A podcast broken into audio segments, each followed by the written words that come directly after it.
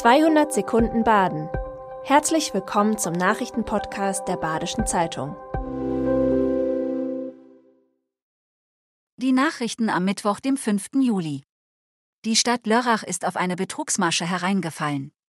Circa 20.000 Euro Schadenssumme stehen im Raum. Eine E-Mail hatte auf eine angeblich geänderte Bankverbindung verwiesen. Daraufhin wurde Geld auf ein falsches Konto überwiesen. Solche Fälle gab es auch schon an anderen Orten. Ermittlungen der Polizei dürften aber schwierig werden. Denn die Tat ist zunächst gar nicht aufgefallen. Erst rund einen Monat nach der Tat erstattete die Stadt Lörrach Anzeige, nachdem das Unternehmen Via Bau sich nach einer ausstehenden Zahlung erkündigt hatte. Wie genau sich die Täter in den E-Mail-Verkehr eingeklinkt haben, ist noch unklar. Auf der B34 durch Bad Säckingen gilt nachts bald Tempo 30. Die Anwohner sollen vor Lärm geschützt werden.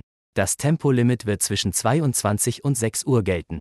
Der Beschluss ist Ergebnis einer mehrjährigen Diskussion. Auch bis zur Umsetzung kann es noch dauern.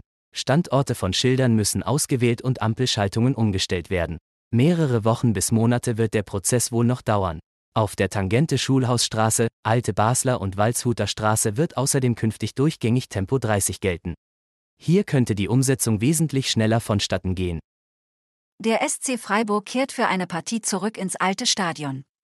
Aus Platzgründen wird der SV Oberachern das Erstrundenspiel im DFB-Pokal gegen den SC im Freiburger Dreisamstadion austragen. Beim Spiel am Sonntag, dem 13. August, werden alle Tribünen des Stadions geöffnet sein, denn beide Vereine rechnen mit einem großen Zuschauerinteresse. Detaillierte Informationen zum Vorverkauf will der SC demnächst bekannt geben. Das Amtsgericht Waldshut hat einen früheren Bonndorfer Pfarrer verurteilt. Er soll sich an Kollekten mehrerer Hochzeits- und Trauergottesdienste sowie am Wein der Kirche bedient haben. Wegen Untreue in 13 Fällen muss der Angeklagte nun 35 Tagessätze in Höhe von je 70 Euro zahlen. Außerdem muss er knapp über 100 Euro für 18 Flaschen Wein an die Kirchengemeinde zurückerstatten und die Kosten des Gerichtsverfahrens tragen. Freiburger Schulen sind Hitze-Hotspots. Bei extremer Hitze klettern die Temperaturen in den Klassenzimmern auf bis zu 35 Grad.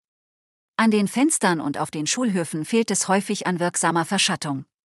Fenster haben nur teilweise Jalousien, Gebäude sind schlecht isoliert. Viele Schulhöfe gleichen Asphaltwüsten. Schnelle Hilfen wie Sonnensegel sind aufgrund der Brandgefahr nicht gerne gesehen. Seit 1983 können Schulen im Land selbst entscheiden, ob sie Hitze freigeben.